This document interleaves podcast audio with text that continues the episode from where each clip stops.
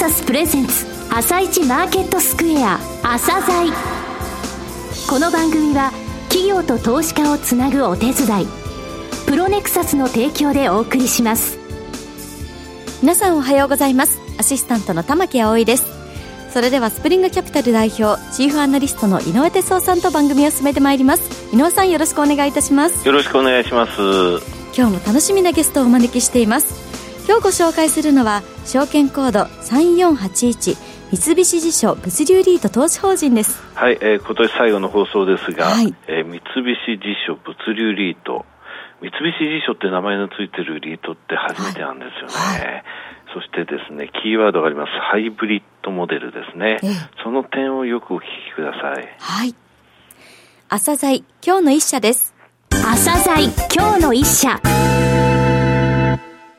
本日は証券コード 3481J リートである三菱地所物流リート投資法人さんをご紹介いたします。お話しいただきますのは、資産運用会社である三菱地所投資顧問株式会社、常務取締役物流リート担当、坂川正樹さんです。本日はよろしくお願いします。よろしくお願いいたします。えー、お名前が三菱地所物流リート投資法人と。えー、投資家の皆さんにとって分かりやすいですね。これ三菱地所さんがやってる物流リートだということですが、これあの、立ち上げたのは当然三菱地所さんと考えてよろしいわけですね。はい。おっしゃる通り、私たちが運用する三菱地所物流リート投資法人は、三菱地所グループが立ち上げた物流施設を主な投資対象とする J リートです。投資家の皆さんへの分かりやすさというのは非常に重要だと思っていますので、そう言っていただけると本当に嬉しいですね。私どもはよく自所物流リートと略して呼んでますので、今日もその呼び名でお願いします。三菱地所、三菱取っちゃって自所物流リートと。三菱がもうすでにあるんだぞ、このリートにはってことですね。はい。うん。自所物流リートは今年9月14日、ポートフォリオとしては8物件約708億円の規模で東京証券取引所の J リート市場に上場いたしました。はい。三菱地所は手前味噌ですが、日本を代表する総合デベロッパーです。その三菱地所がグループの総力を挙げて今回の上場を成し遂げました。J リートは現在59銘柄ありますが、三菱の名前を付けているのは初めてです。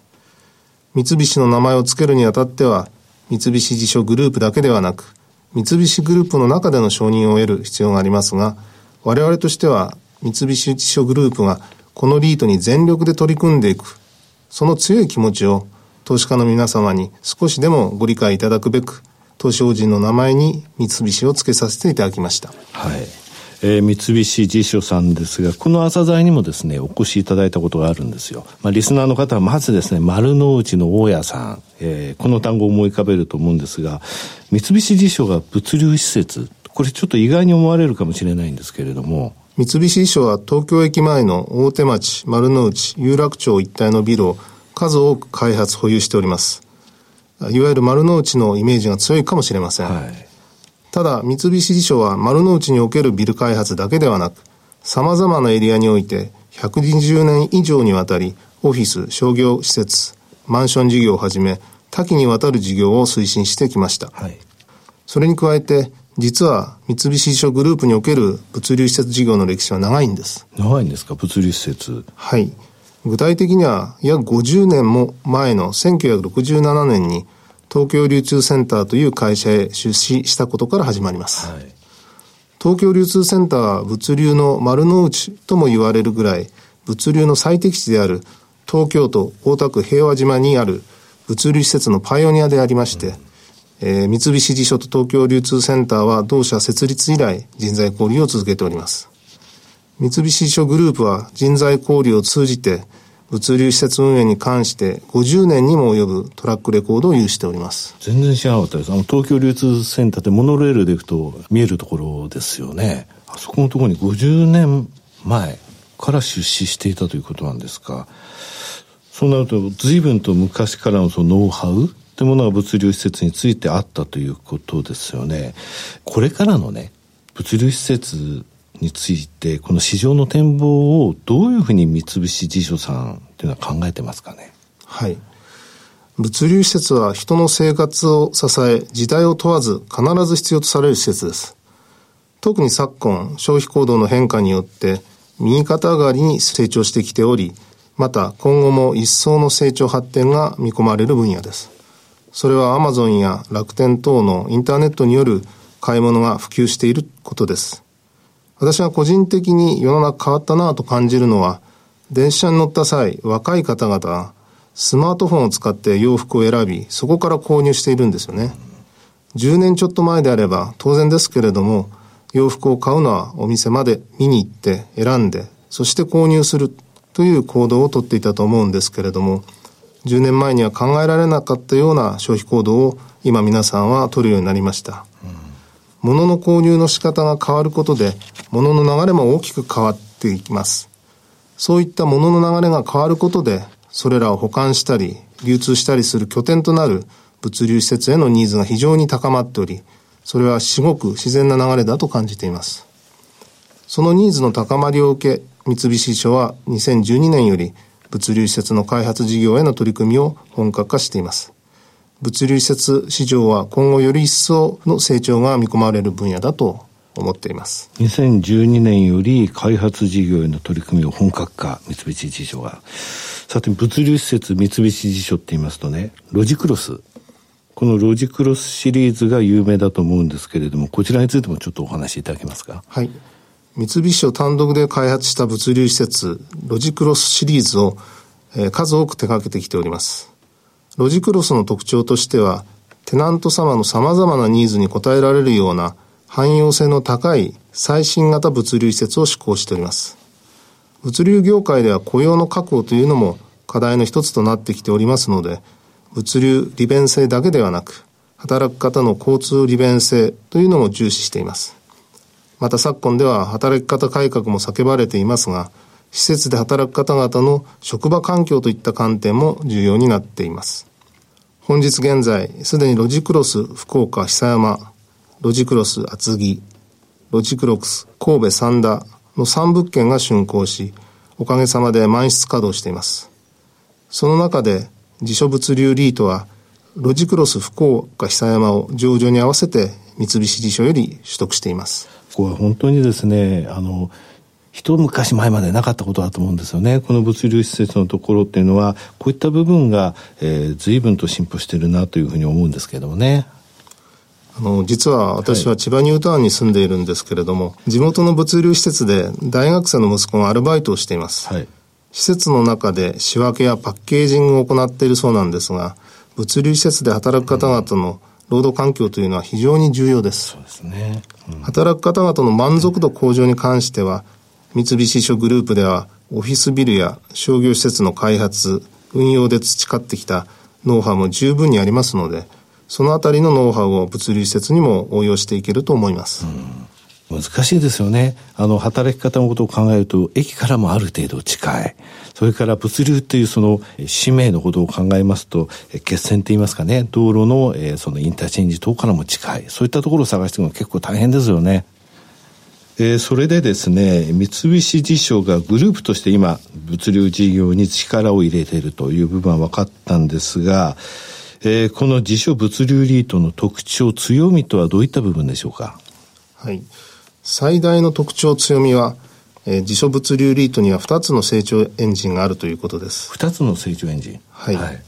三菱地所の総合デベロッパーとしての開発、施設運営力が1つ。そして、自所物流リートの運用になっている三菱地所投資顧問の不動産目利き力や、長期にわたるトラックレコードを生かした投資、運用力がもう一つです。うんはい、また、自所物流リートを支える財務面も、リートの中でも借入比率がかなり低く、非常に健全な財務運営をしています。三菱地所投資顧問は、私が所属している資産運用会社になりますが、2001年設立の資産運用会社としては長い歴史を誇る会社です。当時は、業界自体がまだまだ黎明期でして、その頃から不動産運用に携わってきた当社は、資産運用会社としては、いわばパイオニアになります。これら両社の強み、特徴を成長エンジンとしてハイブリッド活用していくというのが最大の特徴です。えー、となりますと、三菱地所さんが開発された物流施設を、えー、取得する。えー、または、えー、三菱地所投資顧問さんがオリジナルな視点で目利きをして不動産マーケットからも物件を取得すると。そういう力があると。そういうことですね。はい。その通りです。成長のエンジンが2つということで、当然1つのエンジンよりも2つエンジンを持っているということで、その2つをフル回転させることで、力強く進んでいくことができますし、うんマーケットの変動があっても、2つのエンジンの特性を生かして、強弱を使い分けながら安定的に進んでいくことができると考えています。言ってみれば、雨が降ろうが、槍が降ろうが、どんな天候であれ、その状況に応じてしっかりと成長することができる、全天候型のリートと言えるのではないでしょうか。2つの成長エンジンとなるとハイブリッドってことですね。この部分が差別化であるというふうに考えていいということですね。さて、三菱地所、えー、投資顧問さんですが、社員の方々ですね、非常に優秀な方が多いというふうにお聞きしてるんですが。ありがとうございます。当社は100名弱の社員で構成されていますが、手前味噌ですが非常に優秀な運用のプロ集団と自負しています。えー、今日はその中でも長年にわたって三菱商投資顧問の不動産運用になってきたプロ中のプロといえる A 社員が一緒に来ていますので、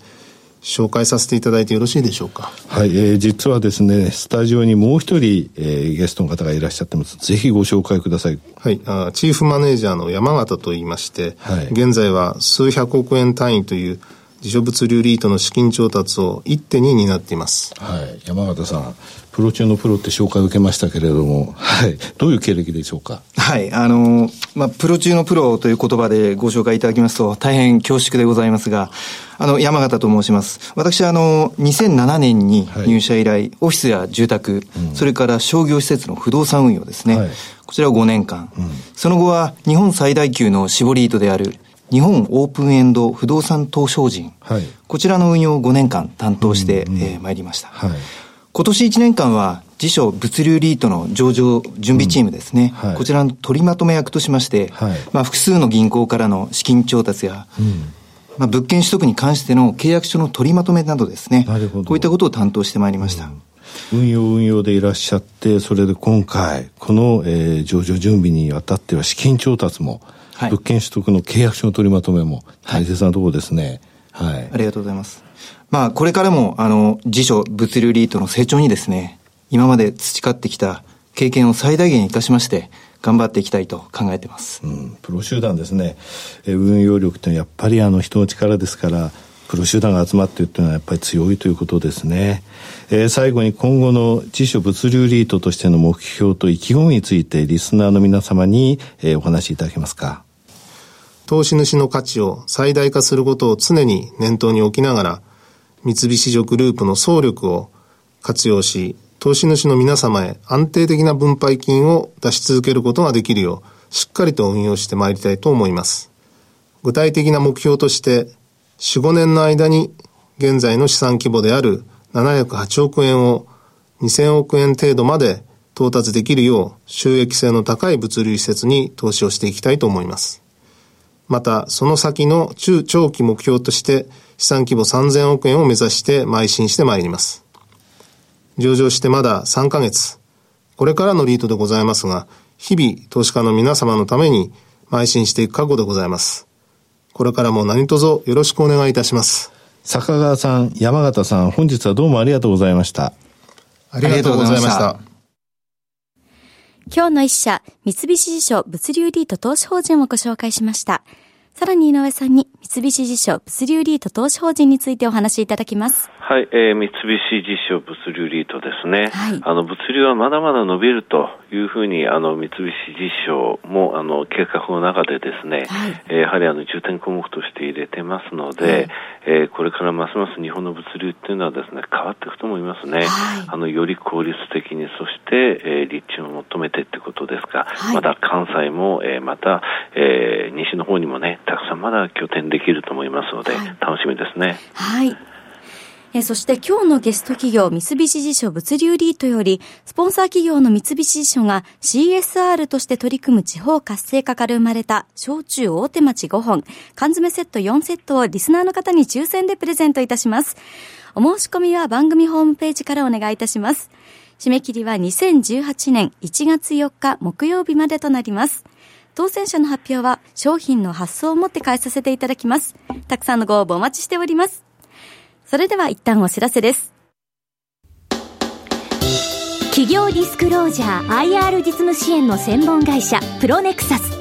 上場企業のおよそ6割2200社をクライアントに持つ。これはアジア証券印刷の時代から信頼と実績を積み重ねてきたからこそ。さらにプロネクサスが目指すのは企業と投資家をつなぎ日本の株式市場を活性化させることです。プロネクサス私たちは個人投資家の皆さんを応援します。井上哲夫今日のストラテジー。それでは井上さん、後半の解説もよろしくお願いいたします。はい、えー、今年最後の朝剤ですね。はい、今日で5年半ですよ、朝剤も。うん、そうなりましたか。さてさて、はい、昨日がね、にあの日本市場は、あの、年内受け渡しの最終約定日だったんですけどね。はいなのに日中幅が5月以来のあの低い幅っていうので、動かないねって言われてましたけど、実はそれまでの5日間がもっと動かなかったんですよ。はい、前日比のね、騰落率がマイナス0.17%未満だったのね。これ5日続いて、あの、暇なわけじゃないんだけど、調べたら2000年以降で1回もないんですよ、こんなこと。で、アメリカ市場もね、おとなしかったビックスの平均が11.1%過去最低、1%以上騰落率があったのが25日に1日、一月に1回もなかったんだよね。そういった中、日経平均とドイツダックス、それからナスダック、この3指数はね、6年連続でプラスとなりそうですよね。今年ね、というか大統領選が行われてから、これで14ヶ月なんですけれども、はい、日経平均ところで10勝4敗ですね、プラスで終わりそうなんですよ。ただ、ふーんってね、ダウなんてこれ13勝1敗よ。アメリカ強いんだよね。ただね、日本も本当にあの今年の後半のところから、えー、強さ、それからバリエーション的なね、えー、割安感っていうのは外国人にもかなりね、えー、認められたなっていう印象あるんですよ。それやっぱりね、日経平均の一株利益だと思うんですけどもね、3月末のところから今時点で25%一株利益増えてるのよ。はい、すごいことでしょ？25%よ。しかもね、今年あの、本決算の発表5月、えー、半ばに終わって、えー、そこから中間決算で9%ぐらい上がってるのね。はい、そうやって考えると、今のバリエーションで言ってね、今の EPS で言って、て、15.5倍だったら日経平均2万3400円、600円というふうに言ってきましたけれども、これ、この5月のところでね、また本決算で7%例えば上がったらどうなるかっていうと、はい、2万5000円のところ軽くいっちゃうんでね、15.5倍で2万5000えー、飛んで390円、うん、えー、15倍ちょうどだと、えー、2万4230円、だから2万4200円から2万5000円のレベルっていうのは高値としてまず一旦意識できるレベルだと思いますね。はい、来年そういうふうな、えー、企業業績になってほしいと思います。はい。井上さん、本日もありがとうございました。では来新年は2018年1月10日からの放送となります。スタジオにお伺いして生放送で一緒に、えー、放送しましょう。はい。では来年もよろしくお願いいたします。ますこの後は東京市場の寄り付き。朝鮮この番組は企業と投資家をつなぐお手伝い、プロネクサスの提供でお送りしました。